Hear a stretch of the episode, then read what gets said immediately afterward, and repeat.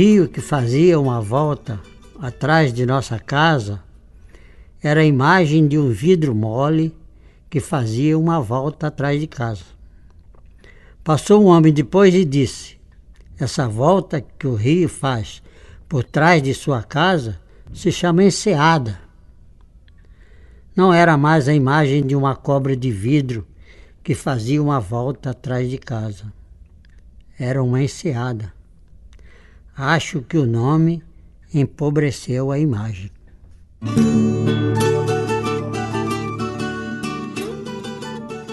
Olá, comunidade gestáltica.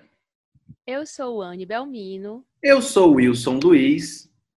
Nós somos Gestalt terapeutas e esse é o nosso Gestalt Aberta. Um podcast que tem a missão de gerar bons debates acerca da Gestalt terapia, com muita arte e bom humor sem perder a seriedade do assunto.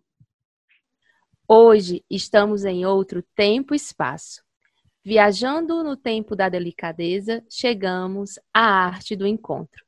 Aqui podemos ser o que quisermos, caminhar entre realidade e fantasia, tecendo a teia artística do conhecimento sentido, experienciado transcendendo as rotas estabelecidas, acessando outros papéis. Aqui somos quem podemos ser.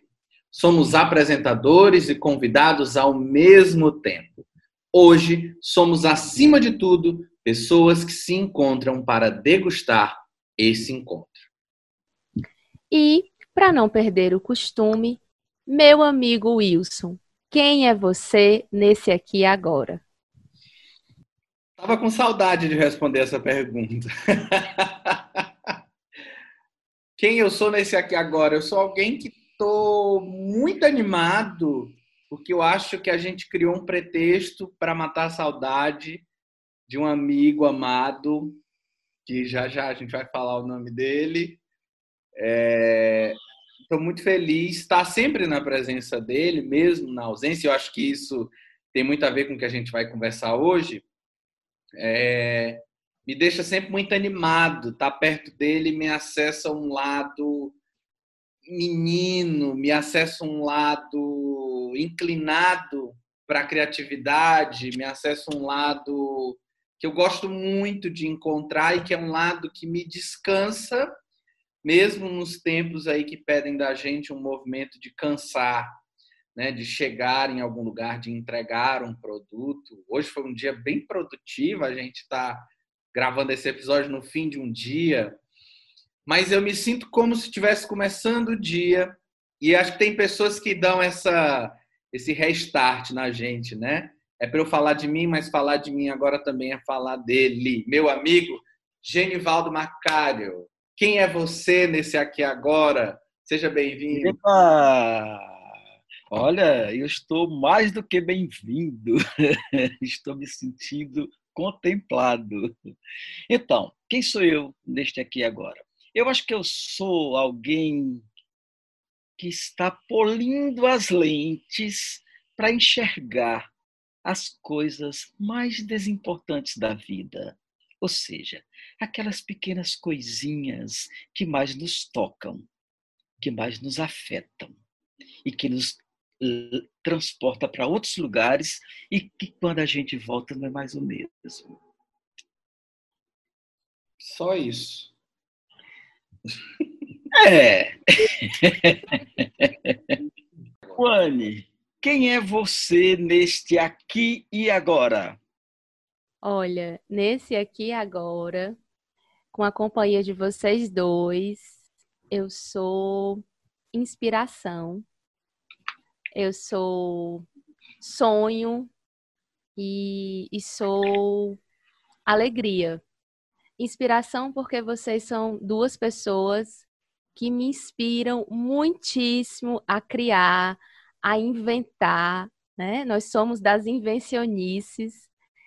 É, eu tenho lindas recordações de nós três juntos no Jardim do Grão, na formação em arte terapia, conversando as maiores loucuras dessa vida, criando história, fingindo ser personagens. Então, é uma delícia poder simplesmente ser, né? E simplesmente ser quem nós quisermos ser. E eu acho que vocês me inspiram muito a isso. Eu sou sonho porque eu tenho muita esperança de que esse encontro ele seja de, de poesia, de encontro e que essa nossa energia ela possa contagiar outras pessoas que estão precisando de sentir afeto. E eu sou alegria porque vocês são riso, porque vocês são espontaneidade e não tem como não me sentir é, muito contagiada e amada e energizada com a presença viva e autêntica de vocês dois. Eu tô doida para saber umas histórias. Quero que Geni conte pra gente qual que é a primeira memória de vivência artística que você tem, Geni. Olha, minha primeira memória de experiência artística foi na escola. Olha, eu eu tenho certeza que essa se configura literalmente como a minha primeira experiência artística e estética, porque tudo isso aconteceu quando eu fazia, eu acho que a primeira série, lá em São Raimundo Nonato, no Piauí. Eu achava a escola aquela coisa meio chata, que era só leitura escrita, e um dia apareceu uma professora de artes. E quando ela chegou, tudo já parecia diferente, porque ela trazia uma bolsa bem grande e trazia muitos materiais. E a primeira coisa que ela fez foi tirou da bolsa um saco cheio de folhas, entregou uma folha para cada um, entregou uma folha de papel e uma folha de planta, né, de uma planta tal, e pediu para a gente colocar folha sobre de papel sobre a folha da planta e esfregar o giz de cera até aparecer a folha. Gente, eu quero dizer para vocês que eu entrei em êxtase quando eu vi aquelas nervurinhas da planta, da folha aparecer no papel. Gente, eu achei aquilo a coisa mais interessante da minha vida. E muito mais interessante da minha vida porque eu estava fazendo aquilo na sala de aula, na escola. E por ser na escola, aquilo representou algo extremamente interessante para mim. Só o final da história que não é legal, porque essa professora daria aula de 15 em 15 dias. Só que quando chegou. E ela levou os trabalhos para casa e devolveria, segundo ela, eu vou corrigir, depois trago e entrego. Até hoje eu não entendo nada do que, que ela disse. E aí eu sei que essa professora, quando deu 15 dias que ela voltaria, não voltou. Foi perguntar por quê, estava doente. Ok, nunca voltou mais na sala de aula.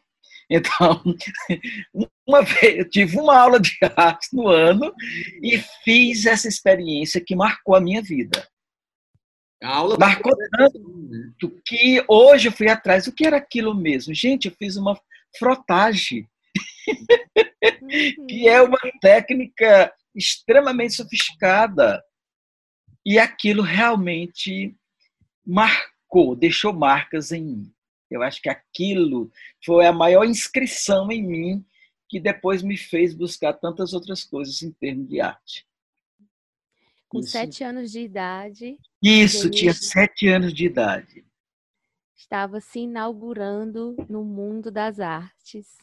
Pois é, eu não tinha tanta consciência nem do que era arte, mas eu tinha consciência que aquilo era importante, porque aquilo foi inusitado, aquilo me provocou um, uma sensação boa, uma vontade de fazer mais coisas. E eu fiquei sonhando qual seria a próxima experimentação. O que seria? Só que ela nunca voltou. Que triste. Hum. Mas é assim. Você... É. Agora ela precisa um dia voltar e devolver esse trabalho, né? Porque ele precisa ganhar uma moldura dada a importância que ele tem na vida. Professora que pois está nos é. ouvindo, devolva a folhinha de geni. Isso foi há 50 anos atrás. 50 anos atrás, né? Essa Simplesmente. Nossa, deve ter essa obra de arte lá guardada. Naturalmente. Está guardada na memória, né? É, é na minha memória ela está guardada, sabe? Eu relato isso como se fosse ontem. E você, Wani? Quando é que tu pensa que foi assim tua primeira expressão artística? Quando Jenny falou da escola, eu fui imediatamente é, buscar na minha escola. Mas eu não me recordo se eu tive experiências tão marcantes. É, não tinha disciplina de arte, então, eu sinto que as minhas experiências, elas foram vividas muito na solitude de uma menina imaginativa que tinha um ambiente de fazenda enorme para vagar e para explorar.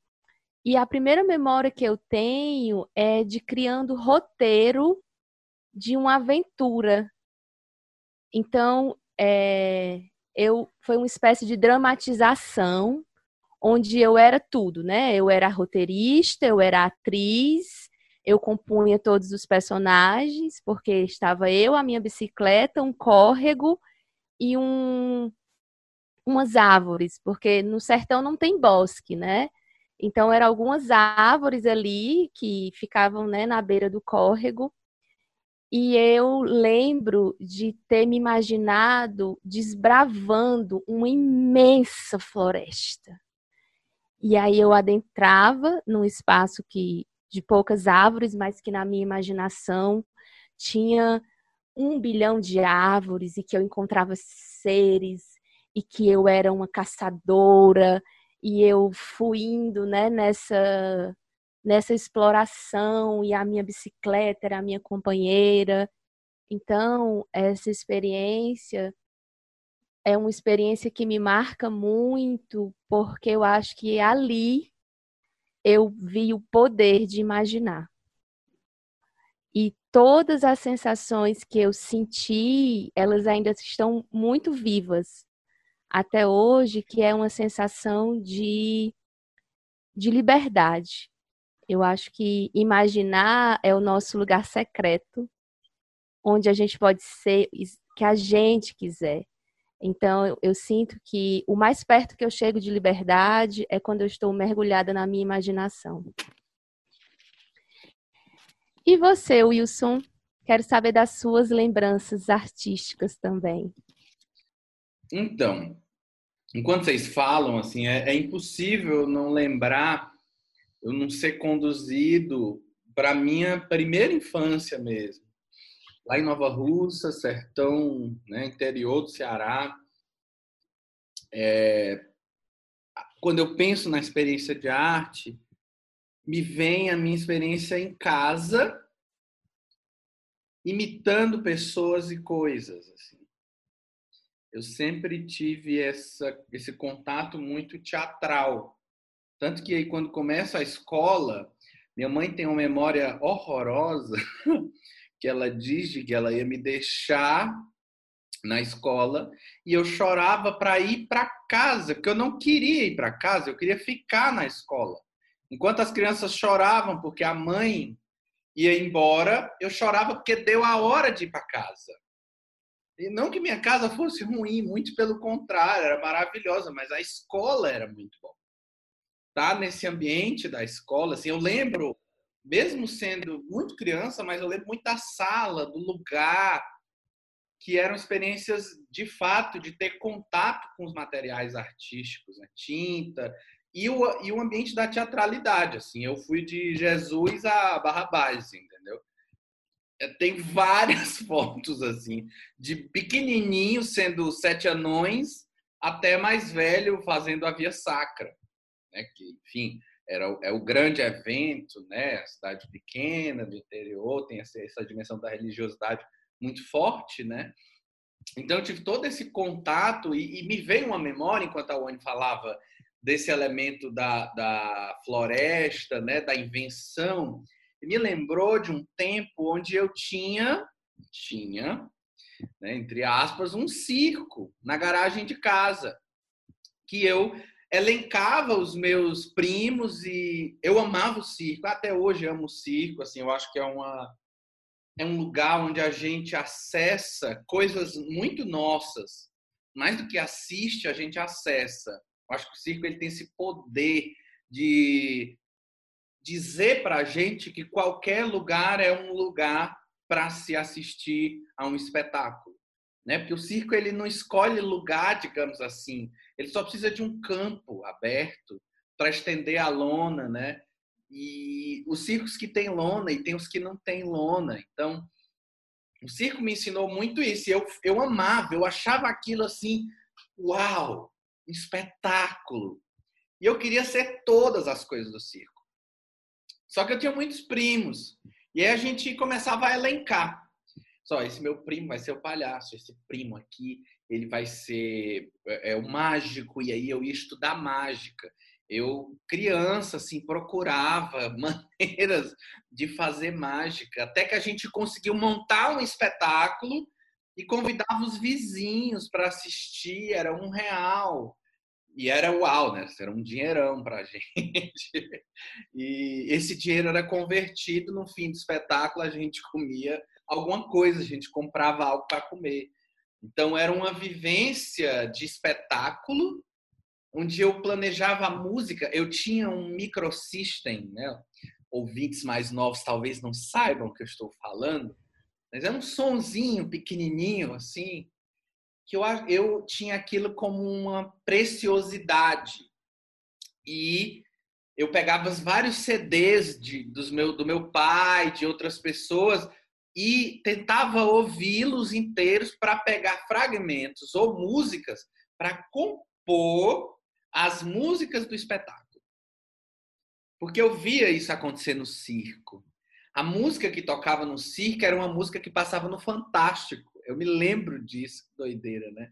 Era uma música que passava no Fantástico. E eu falo, ah, entendi. Então ele pega um fragmento. Já sei como vou fazer. Eu vou trocando os CDs na hora. E eu ficava ali como, se a gente pensar nos circos antigos, como se fosse o dono do circo, né? Só que eu não aparecia muito. Eu aparecia mais para apresentar. Eu era o apresentador do circo. Que a graça para mim ali era poder estar tá no picadeiro, mas também poder construir. Meu desejo era muito esse.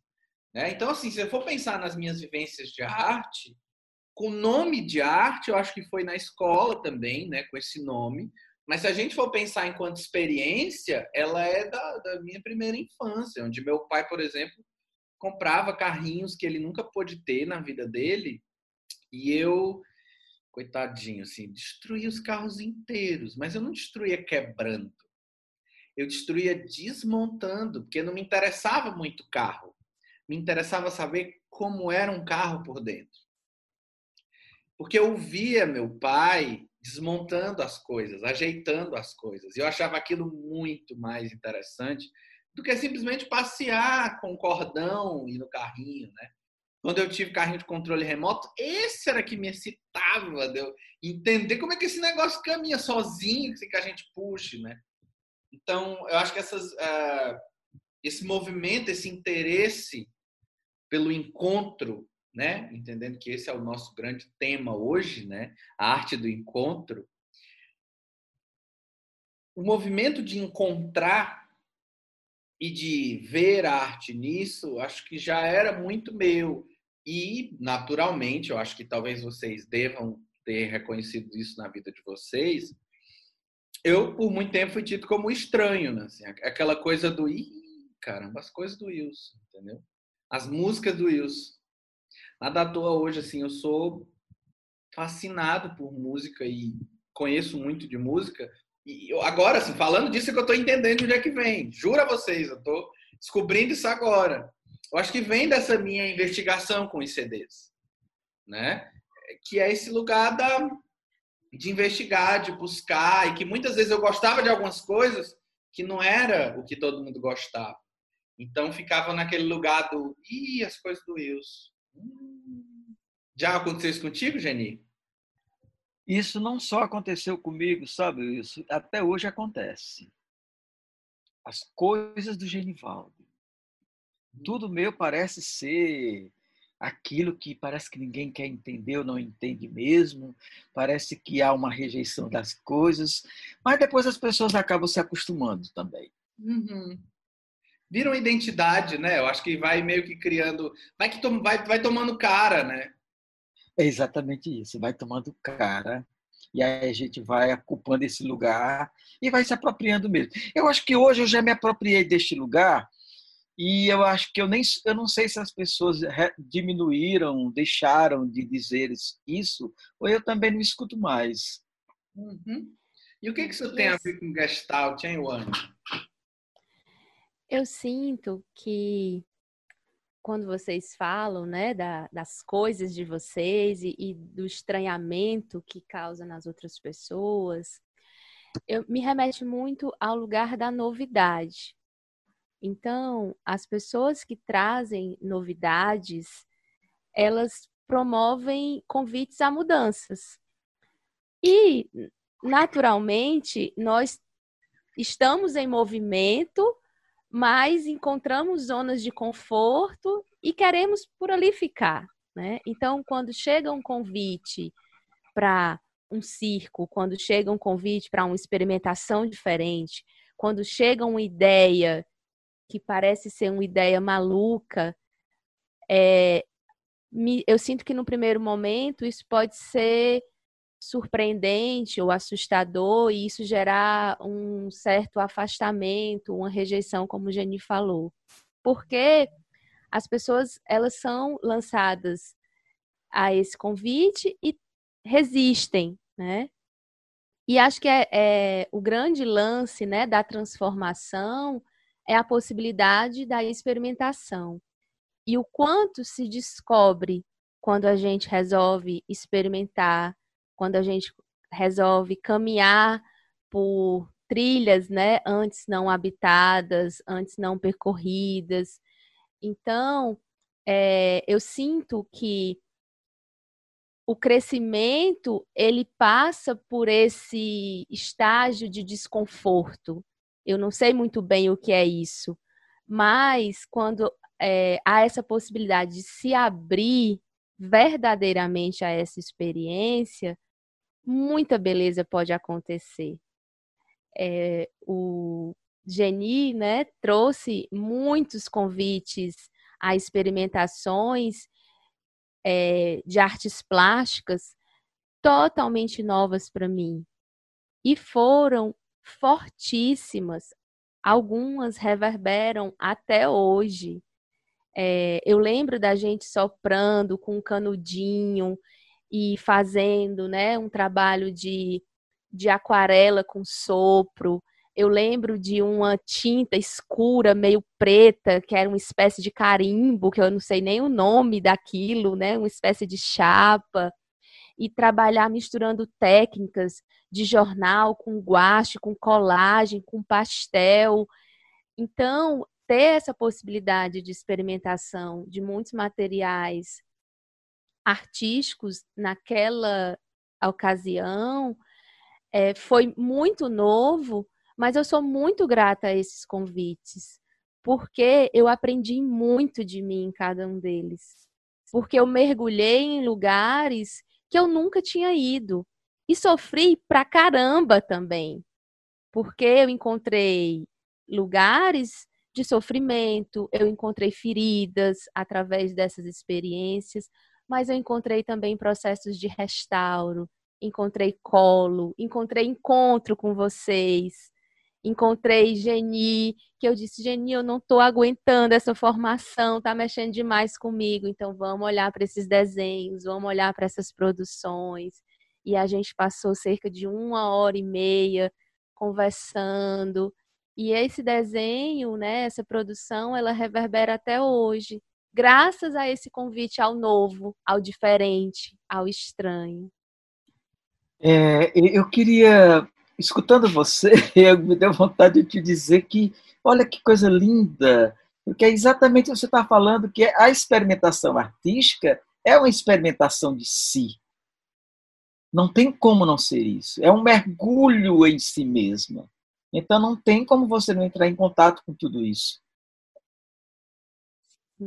É, eu penso que é o material que a gente mais conhece mesmo que não conheça. É o nosso material mais próprio, mesmo que não lhe seja consciente, né?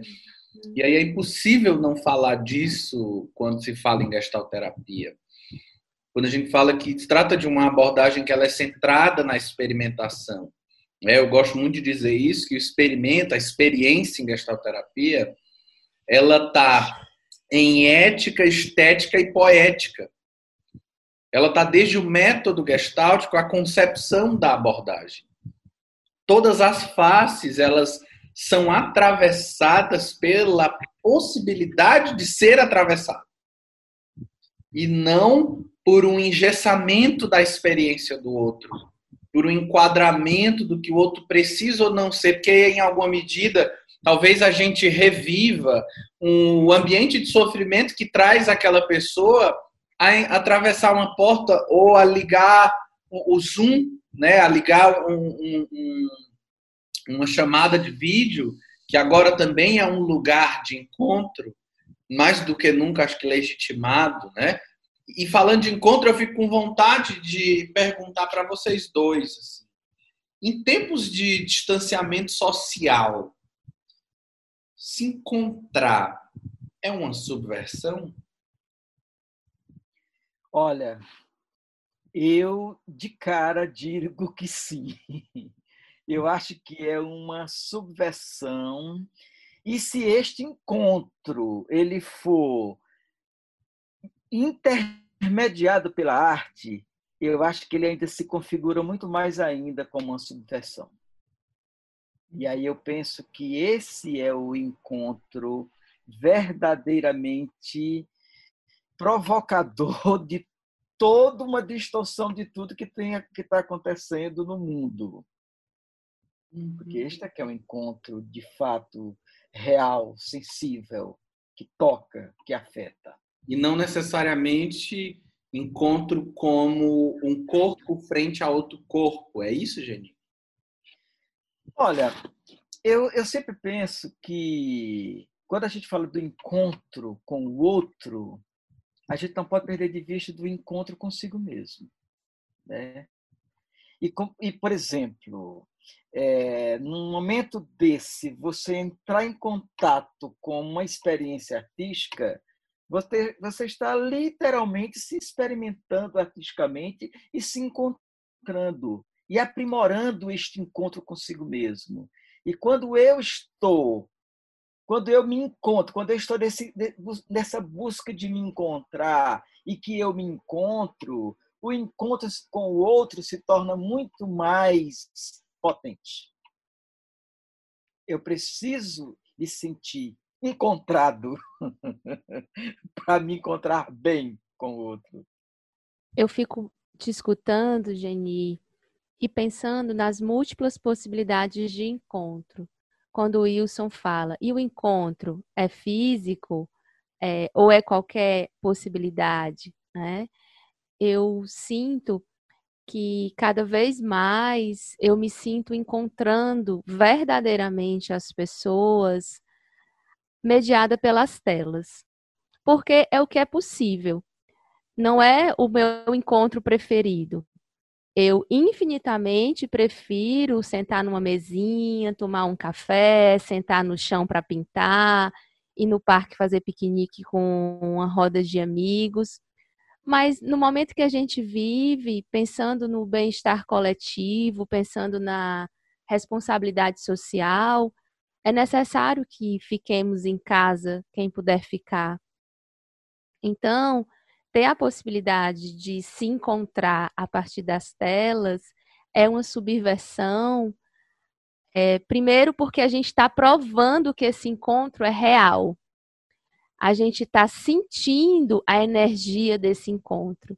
Isso. E sim, quando ele é mediado pela arte, essa força parece se multiplicar de uma forma que eu não sei explicar.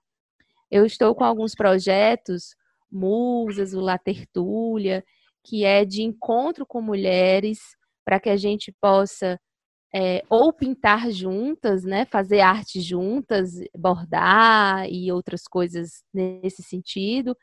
E o segundo é para que a gente possa conversar na companhia é, de um artista que vai inspirar aquele encontro. Então, estar com essas mulheres, né, atravessada pela arte, traz uma potência, um, traz convites a esses mergulhos que o Geni fala, que eu não encontrei nenhum outro lugar que me chamasse que não seja arte. Eu, o que eu encontro no fazer artístico, eu não encontro em nenhum outro lugar. Porque eu acho que é isso, eu estou me encontrando. E eu não posso me encontrar de outra forma se não for nessa busca de mim que a arte traz. Então, eu danço, pinto, co cozinho, é, recito poesias, escrevo, em cada prática dessa eu me sinto mais perto de mim. E quando eu faço isso e que eu me coloco nessa disponibilidade para encontrar as pessoas nesse momento a partir das telas, eu me sinto muito mais verdadeira. Eu sinto que eu estou levando uma composição cada vez mais renovada então, é essa possibilidade de se encontrar que permite que eu realmente possa estar mais inteira com os outros, com as outras e comigo mesma também, né? Então, eu estou concluindo assim porque as palavras do Geni fizeram todo sentido para mim. Então, quando você fala isso, me provoca outros sentidos, né? Porque quando você fala dessa inteireza deste encontro, e aí eu fico pensando, por que mesmo esse encontro, quando ele é intermediado pela arte, ele se torna mais inteiro? Porque não tem como ele não se tornar real. Porque quando você entra em contato, o, seu, o, o nosso encontro com a arte, mesmo como apreciador ou como mexer com as, a materialidade, né? ele nos provoca, ele, ele nos toca e nos afeta. E essa, e, e essa dimensão que nos toca, que nos afeta, que nos faz sentir, a gente entra em jogo com o real mesmo, não tem como. Não tem e nos toca e nos afeta. E nos tocando e nos afetando, mexe com a nossa sensibilidade, mexe com os nossos sentimentos, com nossas emoções. E isso não nos conduz a gente a, a este grande encontro que nós já falamos agora há pouco conosco. E aí isso quando feito no coletivo, nossa, isso o negócio pega fogo. Quando estão todos ali juntos, produzindo nessa mesma frequência, onde cada um se potencializa, né? onde cada um está ali aparelhando os seus sentidos. Então, gente, a coisa se torna muito mais fervorosa. É o que acontece às vezes numa oficina de arte, no encontro onde todos dançam, onde, onde todos produzem juntos. É, é, é exatamente por estas razões que tem esta, este sentido, que às vezes é difícil. Meu Deus, por que, que isso acontece? Sim. E você fala, Geni, assim, me vem um desejo de, de falar, né?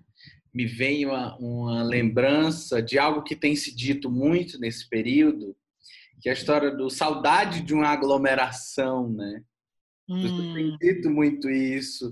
E acho que essa tua fala é, é, confirma esse lugar da aglomeração, não só como um ajuntamento, não só como um conglomerado, mas como um movimento de encontrar partes nossas nesse todo, nessa grandeza aí que está sendo mediada, não necessariamente, mas fortemente mediada por arte, né? Tanto que se fala é, e se enxerga várias pessoas burlando a quarentena com festas, né? Claro, ali tem um movimento de irresponsabilidade frente a uma condição sanitária que a gente vive, mas se a gente investiga o desejo, tem uma relação direta com essa necessidade de subversão. Não que aqui hum. eu estou fazendo uma apologia a isso, né? A ideia não é essa, mas é de investigar sentidos, mesmo frente à possibilidade da finitude da vida, há um desejo de buscar sentido à vida que ainda se tem. Uhum. Muito interessante isso que você está falando. Olha só, isso que você me que fala aí me faz pensar coisas tipo assim. Por exemplo, é, quando eu me permito a me experimentar artisticamente, que eu estou ali aparelhando os meus sentidos, que eu estou ali me, me potencializando, que eu estou ali abrindo meu corpo, me humanizando, eu acho que o primeiro passo depois disso é o encontro com o outro. Uma, isso já suscita uma necessidade de partilhar isso. Porque é o modo como a gente vai deixar isso extravasar da gente né? É o modo como isso vai sair, é o modo como a gente vai dar vazão desse, dessa porção que a gente alimenta, se alimenta. E a gente tem que dar vazão. E essa vazão é dada na relação com o outro. Neste encontro com o outro. E aí, isso faz sentido. É aquela coisa, se eu vou me embelezar, eu nunca vou me embelezar só para mim. É tão melhor, é tão bem mais, faz bem mais sentido quando eu me embelezo para o outro. Não como endereço, mas hum. como complementaridade do desejo de embelezar-se. Porque é, como... tem as referências, tem uma série de coisas que compõem esse lugar de se adereçar, né? Hum se compor. Não, eu não acho que é a busca por um endereço. Aderece, é, adereçar para endereçar. Sim, sim. Não como uma coisa diretiva, mas eu acho que é como uma coisa que é composta. É a partir desse contato com o outro também que a gente vai compondo esse lugar né, de referência, por exemplo. É, faz sentido, Anne? Eu estava escutando vocês meio escutando e meio viajando aqui na poesia, porque quando a gente conversou outro dia, eu e Geni, a gente lembrou muito de Manuel de Barros. E eu prometi para ele que eu ia trazer Manuel de Barros no nosso episódio. E eu acho que a gente está falando das pequeninices da vida a gente está falando do que é simples, do que é, é possível de ser enxergado quando a gente abre o nosso coração, uhum. quando a uhum. gente desapega de um tal de normal e se lança à experiência do aqui agora com o que temos. É, e o Manuel de Barros é mestre nisso o quanto de beleza que ele via em cada bichinho, né, do lugar onde ele morava, em cada pedra, em cada sapo. Então, eu fiquei com muita vontade de trazer um poema dele, dos mais famosos, para que a gente pudesse ir tecendo um pouco sobre essa pequeninice que é o encontro e como inventar encontros e como inventar, é, fazer arte de formas que a gente nunca imaginou antes. Porque antes a gente conhecia os caminhos e nós estamos em tempos de inventar caminhos. É, o poema é o apanhador de desperdícios. Uso a palavra para compor meus silêncios. Não gosto das palavras fatigadas de informar. Dou mais respeito às que vivem de barriga no chão, tipo água, pedra, sapo. Entendo bem o sotaque das águas. Dou respeito às coisas desimportantes e aos seres desimportantes. Prezo insetos mais que aviões. Prezo a velocidade das tartarugas mais que, do, que a dos mísseis. Tenho em mim um atraso de nascença. Eu fui aparelhado para gostar de passarinhos. Tenho abundância de ser feliz por isso. Meu quintal é maior do que o mundo. Sou um apanhador de desperdícios. Amo os restos como as boas moscas. Queria que a minha voz tivesse um formato de canto porque eu não sou da informática, eu sou da invencionática. Só uso a palavra para compor meus silêncios. Ai, ah, olha, olha, eu vou falar com a língua do Manuel de Barros. Eu estou empoemado com essa poesia e o Manuel de Barros diz coisas lindas e fantásticas. Ele me afeta muito. Ele diz que a poesia ela humaniza as coisas, né? E aí eu fico pensando, se a poesia humaniza as coisas, o que é que ela faz com nós que já somos humanos? Hum? eu acho que ela nos eleva a uma quinta potência, décima potência da humanidade nos torna muito mais sensível. Eu acho que ela nos a poesia ela nos faz sermos outros, nos transforma. Assim como toda forma de arte, como todas as linguagens artísticas, né, que nos transformam. Toda experiência artística nos transforma, nos, nos desloca para lugares que nunca fomos. Né? E, e, eu gosto muito de repetir isso. E quando a gente volta, nunca é mais o mesmo. Esse esse poema eu adoro assim. Já recitei várias vezes e sei decorado, porque esse lugar do desperdício, eu acho que ele é um lugar fantástico. Porque aquilo que não serve, aquilo que é descartado, tem uma unicidade ele é único, porque ele não serve a partir de algo. O que serve bate a meta. O que serve é mais do mesmo, é mais uma peça do tabuleiro. O que não serve, o que é desimportante, o que é desperdiçado, mora exatamente no, nesse paradoxo. É exatamente aquilo que tem uma importância, tanto que nos incomoda a ponto de retirá-lo nos incomoda a ponto de destinar um lugar para aquilo, tipo lixo. Mas as coisas que nos servem, elas são só coisas, não são coisas, né? Eu tenho dito isso assim, como o erro e o acerto.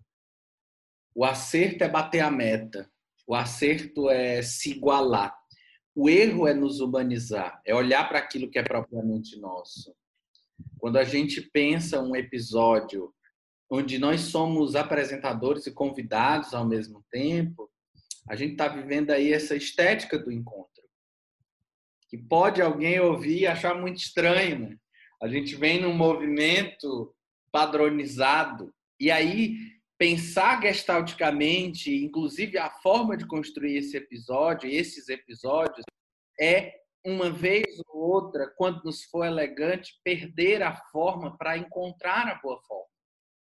Isso é gestalt. Eu acho que isso que a gente está vivendo aqui é vivendo essa ética do encontro, essa estética do encontro. Que não existe quem encontra quem, mas existe o encontro. Então, é, embora o Geni seja nosso convidado, eu acho que ele, aí também vou usar Manuel de Barros, ele nos serve para a poesia e ele hum. acaba nos provocando a esse lugar de retirada e de fluidez entre esses lugares. Né? E quando se pensa no lugar do terapeuta, né? não sei se eu estou puxando o carro para outro lugar, mas eu acho que eu preciso falar desse lugar porque é um lugar muito meu. Uhum. A gente fala de coisas desimportantes. As pessoas sofrem de coisas desimportantes. E por isso elas procuram alguém que cuide das desimportâncias, porque aquilo está passando a ser importante para ela. Está passando a provocá-la, a gerar algo que não é mais o seu lugar a deslocá-la. E eu acho, sabe isso, que o Manuel de Barros nos faz um convite fantástico, porque ele nos convida à escutatória das miudezas, do invisível, do indizível, enxergar o ínfimo da linguagem, das coisas, daquilo que é dito. Né? Eu penso que é, como o Manuel de Barros diz assim, que a poesia humaniza as coisas, né? Eu acho que e a poesia dele nos humaniza. E eu acho que neste no, no nosso lugar de terapeuta, eu acho que faz uma diferença muito grande saber apreciar Manuel de Barros e não saber apreciar Manuel de Barros. Saber se utilizar dessa escutatória, das pequenas coisas.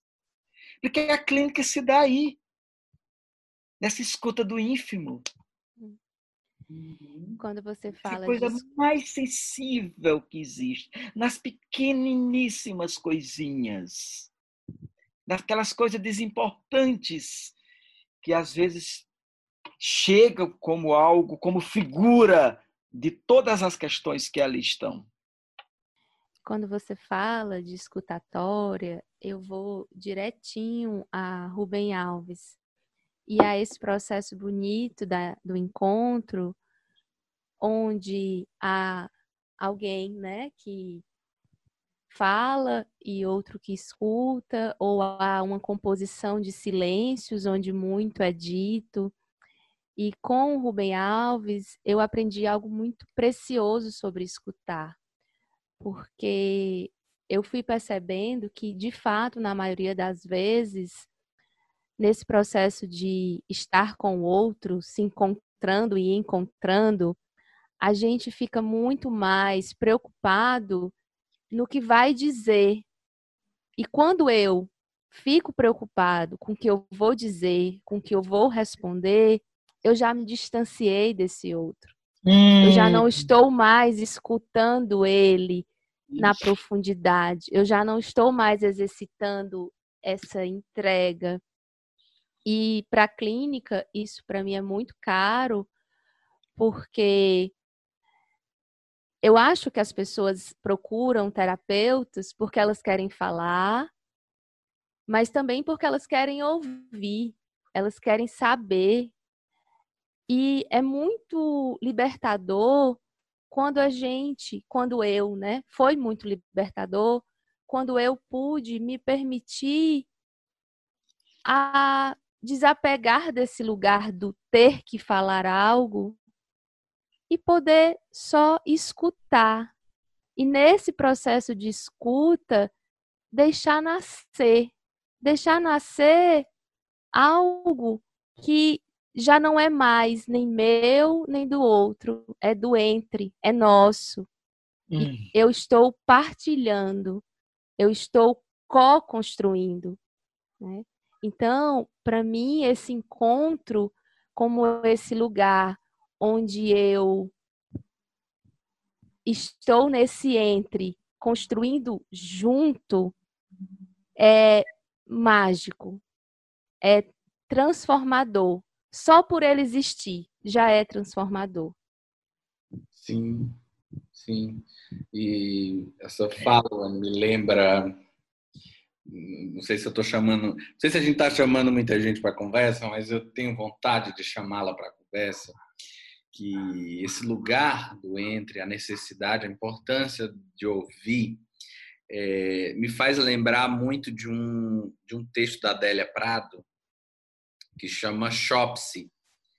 Eu adoro esse texto e fala disso que a gente está falando. Eu vou ler um pouquinho que diz assim: Hoje completa um ano que eu estou fazendo terapia.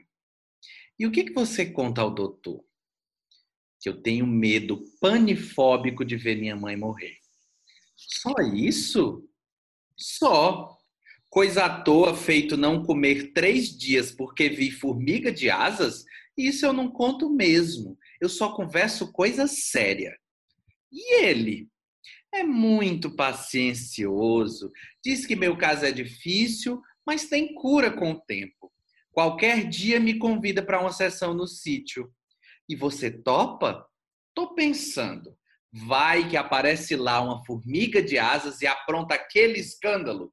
Me diz com que cara eu volto no consultório do homem? É, mas ele tá lá para isso. Isso o quê? Tchauzinho, Catarina. Tchau. Eu amo. Eu adoro. Eu adoro essa poesia. Maravilha. E é isso, né? Até que ponto as desimportâncias, as importâncias do que se escuta também não tem a ver com a inclinação do outro para aquilo que é propriamente dele. Né? É, eu acho que a gestalterapia, e aí eu vou usar o que a Wani disse, né, como um elemento libertador, eu acho que é muito libertador quando a gente entende que existe um campo e aquilo que eu enxergo não é apenas o que eu enxergo, mas é manifestação do entre que foi estabelecido. Que aquilo que eu sinto enquanto escuto alguém não é só o que eu sinto, é aquilo que é composto no entre do que foi possível. A gente se liberta do lugar de uma terapia centrada no cliente ou de uma terapia centrada no sintoma, mas numa terapia centrada no entre, centrada no centro, como tendo um lugar de composição, né? E composição é um elemento tão caro quando se fala de arte, né, gente? É, é, composição é um termo caríssimo, né? porque não há nenhuma configuração artística sem a composição, né? sem a junção, sem compor com vários elementos. Né? É, tudo isso são essas partes que vai juntando esse todo e que configura a obra. E quando a gente pensa essa composição da arte com um encontro. Vocês pensam que há quem conduz e quem é conduzido? Ou é uma espécie de dança onde os passos vão se formando e não se sabe, né, onde começa e onde termina? Né? Como que vocês sentem essa composição da arte com o encontro? Olha, eu prefiro pensar, ou melhor, eu, eu, eu acredito que não há uma hierarquia. Né? Eu acho que as coisas podem acontecer é, de todas as formas do encontro. Eu acho que no encontro tem algo aí que, que não dá para a gente nem pensar nessa, nessa forma de, de hierarquia. Eu penso algo bem parecido e penso o encontro, assim como a arte, eu gosto de definir como uma estruturação temporária. É algo que dá sustentação para algo que não sabe o que, que vai se revelar nesse encontro, mas que ela é temporária. Porque ela fala do seu tempo. Não existe encontro que não revele algo que é nosso e que é do nosso tempo.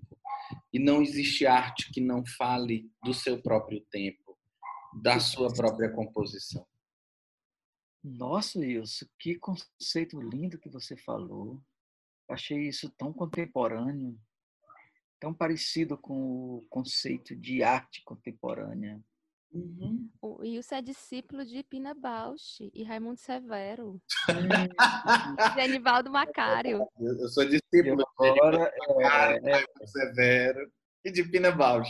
Definitivamente. Nossa! Augusto Boal, nossa, muitas referências. Mas eu, eu criei muito cabelo branco pensando num, numa palavra, num termo, em chegar em algum lugar que me desse um horizonte para pensar isso. E eu tenho falado muito disso nesse tempo, eu tenho facilitado alguns seminários sobre arte nesse período e a palavra, as palavras que eu tenho utilizado para definir, né, bem entre aspas, porque o lugar não é de definição, por isso eu chamo a noção de tempo e de temporalidade para dialogar com isso, mas é de pensar como uma estruturação temporária. E aí pensando nessa dança, né, onde não há onde não há hierarquia, eu sinto que muitas vezes elas se fundem de tal forma que uma passa a ser a outra. Porque na experiência artística a gente vê encontro e no encontro a gente vê arte. Sim. E aqui falando dessa arte como algo muito maior do que a arte que está lá pendurada nos museus ou nos palcos, né? Pensando a arte como experiência estética, como experiência criativa.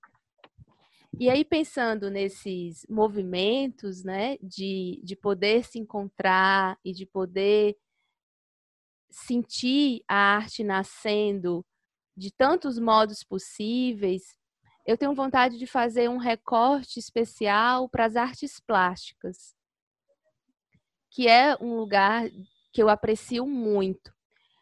Quando o Genivaldo né, trouxe essa possibilidade de experimentar a arte do lugar de observador, do lugar de espectador, eu me recordo de que muito tempo eu me alimentei muito desse lugar. Porque na minha cabeça eu não, não era das artes eu não tinha talento, né? São né, processos de bloqueios criativos que a gente vai é, vencendo ao longo da vida. Mas é, visitar algumas exposições, eu me recordo muito especificamente de uma do Kandinsky, me elevava e me trazia assim suspiros e respiros e tomadas de fôlego que eu simplesmente não sei explicar. E cada vez mais eu aprecio esse lugar da não explicação, porque trazendo um pouco agora de Fernando Pessoa para a nossa conversa, quando ele fala da importância do sentir. Porque sentir é criar. Sentir é pensar sem ideias e por isso sentir é compreender, visto que o universo não tem ideias.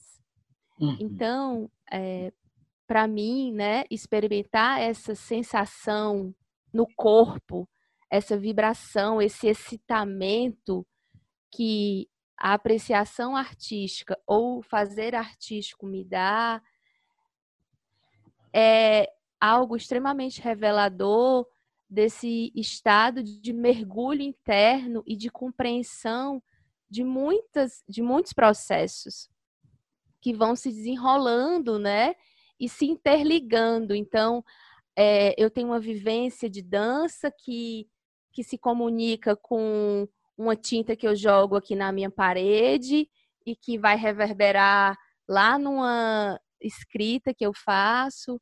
Então eu sinto, né, esse esse esse fluir muito muito potente. E aí eu queria escutar um pouquinho de vocês como que tem sido as experiências artísticas de vocês nessa quarentena e como que vocês sentem que essas experiências elas estão sendo colo, fio condutor ou estão sendo possibilidades de encontros consigo e com as pessoas? Olha, é... mergulhar na experiência estética é, é um mergulho em uma experiência sensível, né? é uma experiência para sentir. É claro que na experiência artística a gente sente, pensa, raciocina, mas o que é figura nesta relação é o sentir. Como que a gente é, dialoga com a obra? A gente dialoga com os nossos sentidos. Né? E tudo isso reverbera no corpo. Então, não tem como a gente não estar tá ali inteiro. Não tem como a gente não se presentificar numa experiência estética. Então, é, tudo isso é intermediado não somente pela razão nem pelo pensamento, mas sim pela sensibilidade. E eu tenho isso como esta é a minha reza, é como eu me conecto. É pela sensibilidade. Olha, às vezes eu estou assim meio desconectado e se eu pegar um, um lápis, uma canetinha em um pedaço de papel, eu começo a fazer alguma coisa, riscar. Aquela conexão com aquele ato criativo em mim já me dá um grau de assim tão grande, já me dá chão, já me já me potencializa, né? Então assim, eu penso que essa é uma prática que se que eu gostaria que todos experimentassem. Sabe? Que se permitisse mesmo. Ou, não, não, interessa, não existe linguagem melhor do que a outra. A melhor linguagem é aquela que a gente se adequa, é aquela que a gente sente mais prazer, ou dançando, ou fazendo poesia, ou pintando, desenhando, colando, recortando, cantando. É, o que importa é a gente poder se permitir, sabe, a se experimentar artisticamente e ver o que é que acontece. Porque, é claro, o que acontece comigo pode ser que não aconteça com ninguém. Mas é, é, é bacana a gente poder ver assim, o que, é que pode esse mergulho na experiência artística e estética? O que é que pode acontecer comigo? Eu acho que a melhor coisa é você se permitir a se experimentar. Uhum.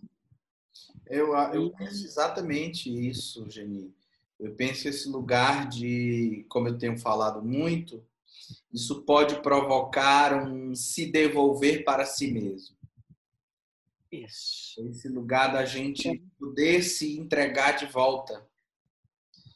É, é ir sem a necessidade de ir, mas ir como um convite intuitivo. Sem a necessidade da explicação como suporte. Hum.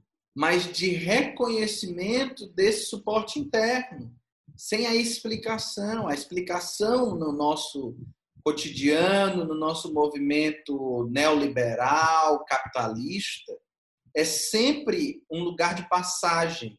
Eu explico para ser validada a experiência. Tanto que as coisas sem explicação, elas não têm valor. Né?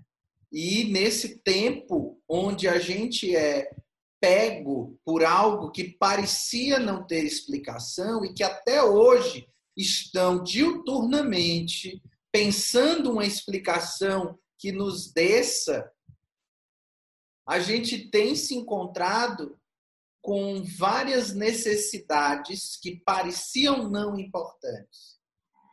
Muitos têm olhado mais para sua casa, para as coisas pequenas, para o movimento que antes parecia ser intrusivo, mas que a gente entende que é um movimento vital, que é da casa, que é do meu ambiente, que é do meu lugar. Então, assim, eu vi muitas coisas na minha casa nesse período. Eu vi minha casa, a verdade é essa. Eu vi minha casa. Antes eu não via ela. Eu dormia nela. Eu passei a ver, a ter a necessidade de ocupar de outros modos, a mudar coisas, não porque elas estivessem velhas, mas aquele jeito de estar na minha casa estava velho. O meu uhum. jeito de estar nela estava velho. E a gente se atualiza muito pelas coisas. As coisas não são muito a, a, movimentos que apontam para algum lugar.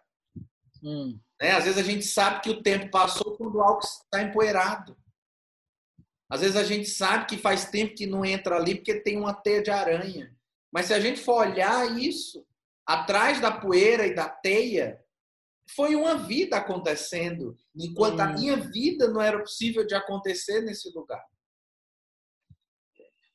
Então, nesse tempo, eu não abri, eu busquei esses suportes em mim, não mais pela explicação, mas pela sensação. O que, que eu consigo oferecer para mim de suporte? Que não é necessário uma justificativa nem uma explicação, mas um suporte. E eu entendi que esse lugar estava na música. Todos os dias, todos os dias aqui eu escuto música. Eu me dei conta de que eu tenho vários aparelhos de som na mesma casa, numa casa pequena. Mas isso é tão sintomático que eu não eu tenho um som no consultório. Foi a única coisa que eu trouxe quando acabou o período de poder ficar no consultório e eu fiquei atendendo em casa foi a única coisa que eu trouxe para casa de volta foi o som. E eu nem me toquei assim. Depois eu fui entender, meu Deus, a minha máquina de café que eu adoro ficou lá. Livros que eu adoro ficaram lá, várias coisas que eu adoro ficaram lá. Mas o meu som veio comigo. E o som é muito esse meu lugar mesmo de reconhecimento, de afinação, literalmente, assim como a música. É um encontro da boa forma, como alguém que afina um instrumento. Eu aperto e afrouxo na busca da boa forma. E aí, às vezes, quando eu acordo apertado ou acordo frouxo, a música proporciona comigo assim esse encontro. Eu penso o encontro como uma afinação.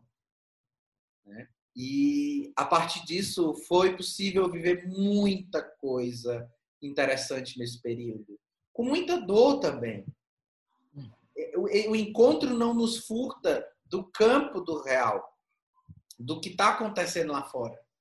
Muitas vezes eu acho até que nos dá um suporte melhor para olhar para aquilo. Muita coisa acontecendo, muitos absurdos, muitos desmontes, muita muitas percas, né, inumeráveis, embora se pense tanto nos números, mas são inumeráveis, né? E aí tudo isso me fazia me fazia por vezes voltar ainda mais para a música. E às vezes inclusive eu ficava transitando entre a covardia e o autocuidado. Será que eu não estou me acovardando de olhar para o que está acontecendo? Ou será que eu estou cuidando de mim para olhar para o que vai vir? Eu não tenho essa resposta, mas era o que era possível de ser feito nesse tempo. E você, Wani? Como foi teu encontro com as possibilidades potentes e criativas da arte nesse período? Além das que eu falei, né, agora há pouco, de, uhum. de dança, de aquarela, de escrita, eu sinto que eu mergulhei de uma forma muito incrível na poesia.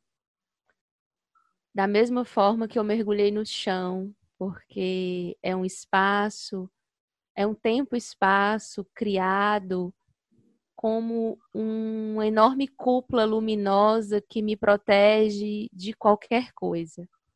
Quando eu sento no chão para ler poesia, é um meu micromundo particular. Parece que ali nada de ruim pode acontecer.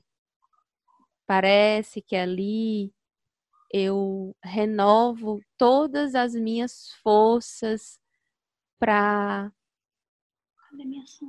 experimentar mais um dia sem poder sair de casa.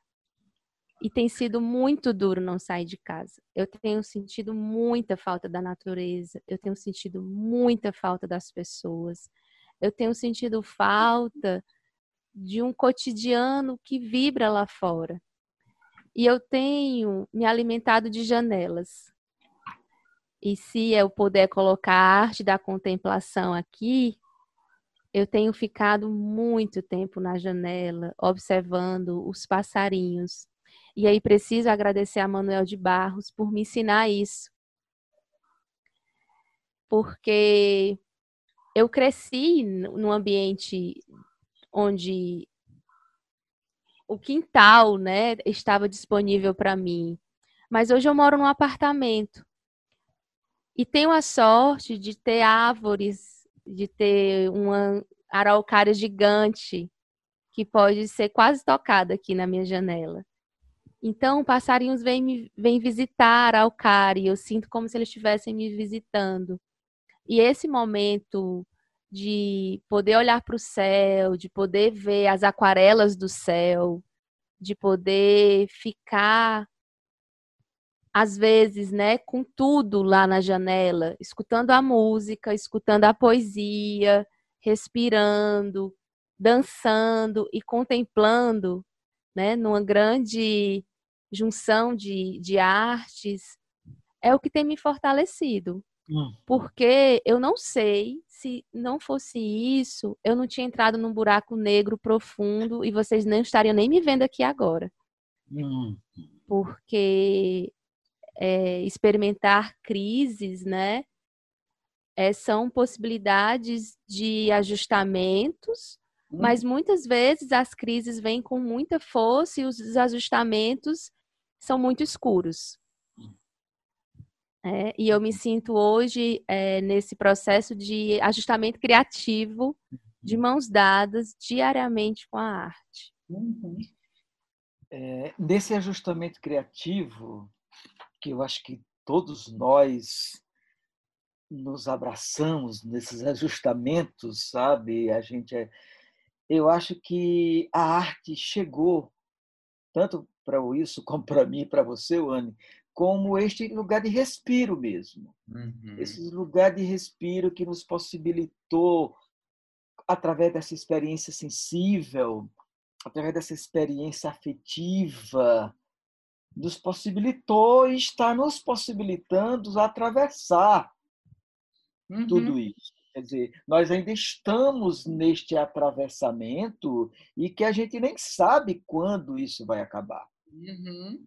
E então, é, ter a arte como parceira, ou seja, ter toda e qualquer experiência artística e estética, como escutar o canto dos passarinhos, ouvir uma música, dançar, fazer uma comida, inventar. Eu acho que a invencionice, eu acho que é um grande aliado para que a gente possa realmente suportar para atravessar esse, esse momento, né? fazer essa travessia que nós não temos ainda a menor ideia de quando isso tudo vai se acabar. Uhum. É, e, e você fala, né? Quando isso vai se acabar. Eu tenho dito muito, Geni, pensado, de que a coisa que a gente mais quer hoje em dia, tendo aí a pequena pretensão de saber a coisa que a gente mais quer, eu acho que é continuar. Mais do que ser resistente, do que ser resiliente, eu acho que a gente quer continuar. Porque em tempos que se pensa tanto sobre a finitude repentina de tantas pessoas, de tantos nomes, de tantos conhecidos, talvez o que a gente mais queira é continuar, é seguir.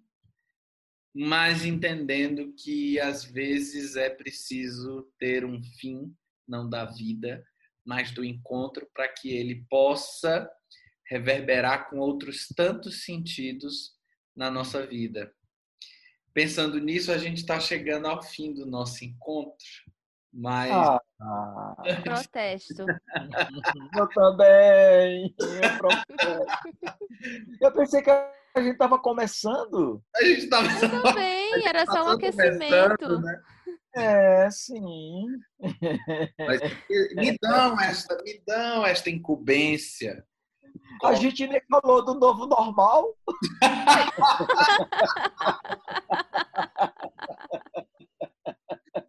Adorei. que isso, gente. Tá, tá se aproximando desse lugar, mas ainda há tempo, ainda há salvação. Porque antes da gente ir embora, é hora de pedir para que você deixe seu recado, faça um pedido, mande um beijo, faça uma reclamação ou explique para a gente qual é o seu novo normal. Bom, é, o meu nome normal é Genivários, mas o meu pai teve algum problema na hora de me registrar que colocou Genivaldo. Não sei porquê. Mas é isso mesmo, Wilson. Meu nome é Genivários. E eu me sinto contemplado com esse nome. Porque eu estou me acostumando, inclusive. Mas teve épocas que já era que pareciam. Era conflituoso lidar com esses vários Genivaldos que às vezes me atormentavam. Sim. É, mas hoje eu estou bem mais tranquilo com isso. Sim. Abraço, eu acolho isso. É, e eu, esse lugar do podcast, de ser podcaster, você também entende disso, é, tem me feito me sentir muito parecido com uma figura que eu adoro, que também não está mais aqui, que é o Abujanra, né? Com o Provocações. Eu adorava o Abujanra. E quero fazer uma pergunta bem Abujanra, para a gente encerrar esse primeiro momento. E quero fazer essa pergunta para os dois. Sim, vamos lá.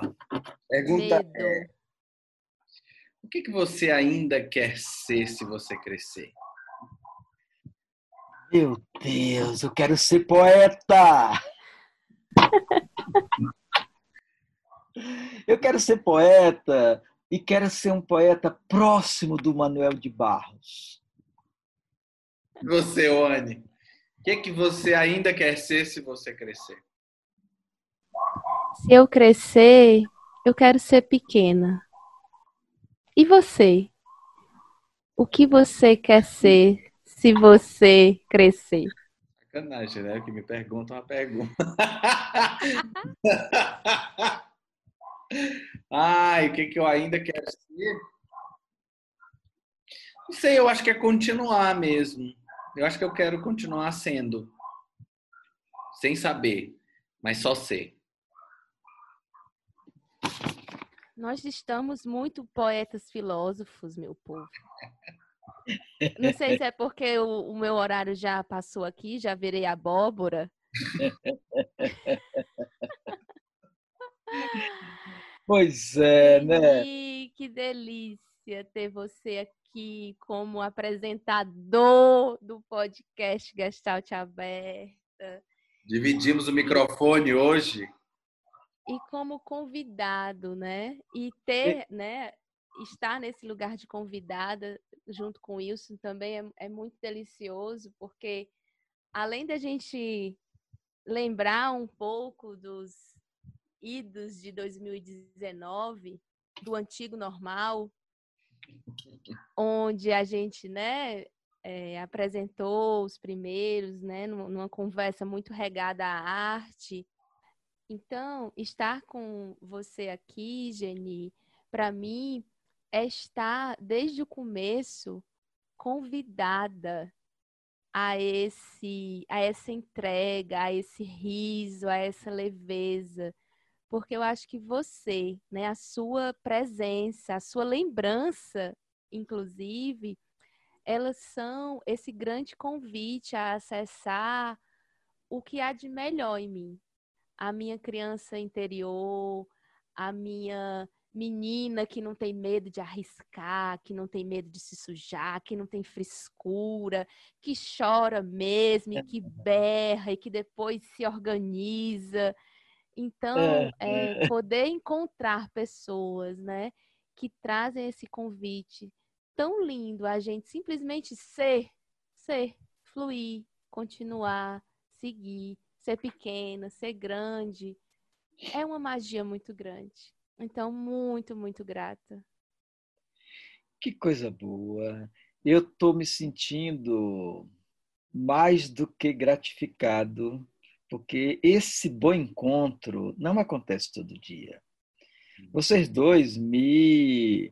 Eu sou de fogo, né? Então vocês parecem aquele vento que aumenta minhas labaredas e eu não não consigo me controlar.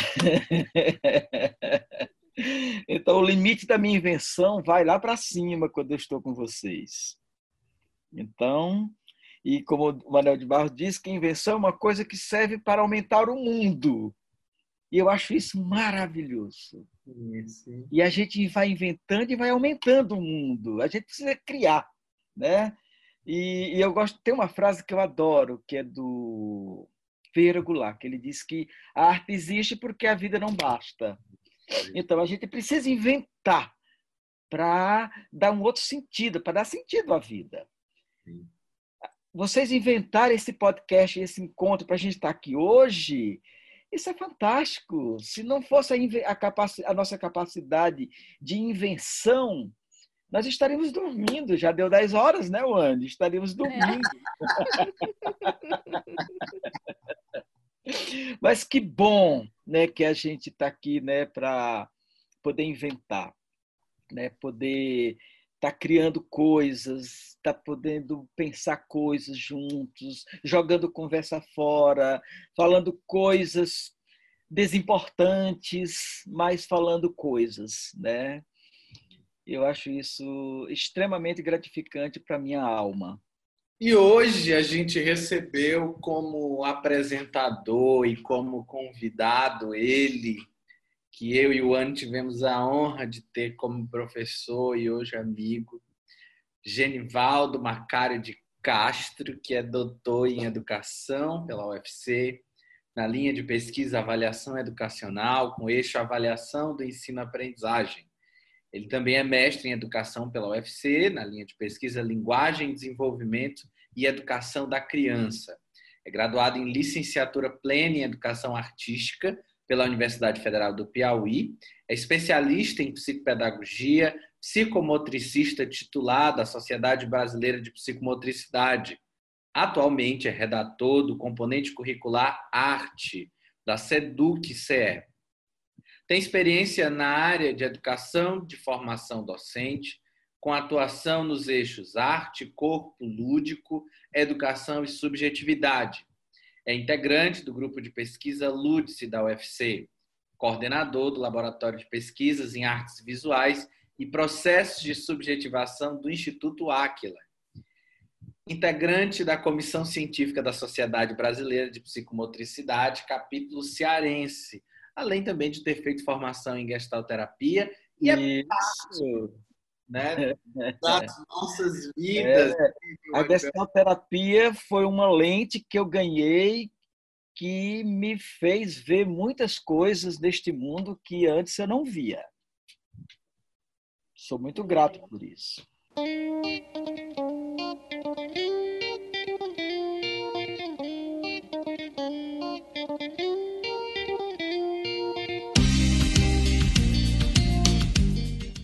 A gente vai se despedindo aos poucos para o sofrimento ficar diluído e ser mais fácil. Então, a gente chegou no nosso amado É Figura. Um momento para você contar para a gente o que é que está figurando aí nessas várias cabecinhas e que você quer deixar como indicação para os nossos ouvintes. Olha, eu eu sou um apaixonado e tenho me tornado cada vez mais apaixonado por Manuel de Barros. Já era e cada dia que passa eu quero indicar é, um livro que se tornou meu livro de cabeceira, que é o livro Poesia Completa de Manuel de Barros. Neste livro ele tá, ele junta todas as obras eu acho que aqui só não tem é, a primeira infância, segunda infância e terceira infância. Mas a obra, a poesia completa dele está nesse livro. E esse livro, gente, é um convite a uma questão que ele coloca que eu gosto muito, que ele disse que ele disse que o olho vê, a lembrança revê e a imaginação transvê. E eu acho que esse livro nos convida a transver o mundo, e a gente precisa transver o mundo, nos transver, transver tudo que nos rodeia. E este é o meu convite que eu faço. Vamos transver o mundo. Perfeito, perfeito. E como eu também sou convidado hoje, eu também quero dar dica. E como a gente está homenageando o Manuel de Barros aqui nesse episódio, eu quero indicar o filme que é a desbiografia do Manuel de Barros. O nome do filme chama Só 10% é Mentira. Maravilhoso! Maravilhoso esse filme. Eu super recomendo. Ele se coloca como a desbiografia oficial do Manuel de Barros. O nome é Só 10% é Mentira. É um espetáculo, eu acho maravilhoso, que quando a gente conhece um pouquinho de quem a gente fala, a gente começa a entender de onde vem esse olhar afetivo, esse olhar prenhe para o mundo, de onde o Manuel de Barros tira. E, principalmente, eu acho que convoca na gente esse lugar de não num lugar do, do talento nato ou de um ser virado para a estrela, mas de simplesmente acreditar no que é pequeno. E a desbiografia dele mostra isso para gente. E você, Wani? O que está figurando para você? Conta aí. Então, depois da indicação do livro do Manuel de Barros, do filme do Manuel de Barros, é, o que figura para mim é um convite a gente encontrar essa inspiração manuelita dentro de nós. Uhul! Adorei! que a gente possa é, dedicar tempo a apreciar as formiguinhas que passeiam na nossa cozinha, que a gente possa dedicar tempo à poeirinha que está lá no móvel, que a gente possa, de fato, deixar fluir essa criança interior que se espanta com o mundo, que se encanta e que transvê o mundo. Então, o meu convite é que a gente possa ser um pouquinho Manuel a cada dia. É isso. Olha, eu acho que que coisa linda ser um pouquinho de Manuel a cada dia sem querer sê-lo. Ah, que lindo. É, que esse é e esse é o convite. Muito bom. É, que, convite, que convite mais sensível. Espetacular. Muito bom estar aqui com vocês. Obrigado. Obrigado pelo convite, obrigado por aceitarem o convite. Obrigada. Eu quero Eu agradecer tô a você, Anne, a você, Wilson, assim, aquele agradecimento assim de todo o coração. Que bom ser convidado por vocês. Que bom estar, aqui.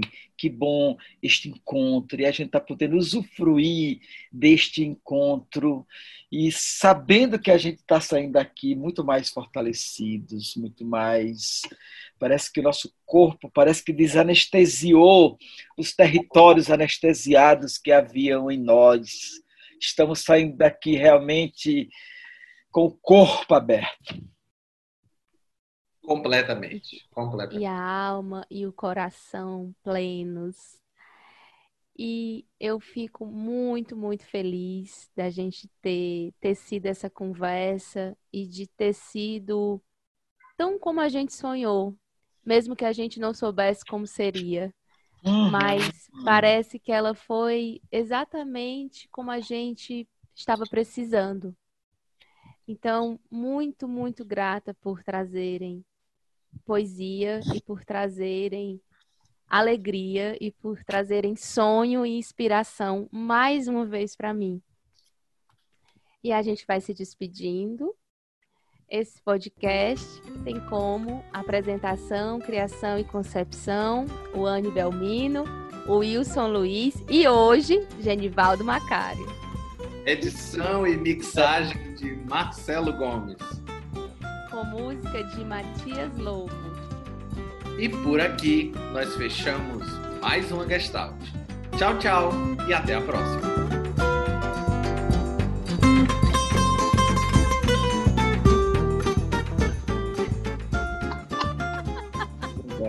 Se você esperar, você, querido ouvinte, que está ouvindo agora, se você conhece Genivaldo Macari, você sabe que ia ser assim esse episódio. Você sabe que não ia ser diferente. Genivários, é difícil domá-lo. Você que está aí ouvindo a gente no dial do seu rádio, sintonize, que temos vários aqui do outro lado. Ele voltou. Não é Roberto Carlos, mas voltou. A Agora, gente não sabe ficar... qual foi o que voltou dos vários. Quem voltou, não sabemos. Pois é, Ai, ser Genivários é, é um negócio complicado.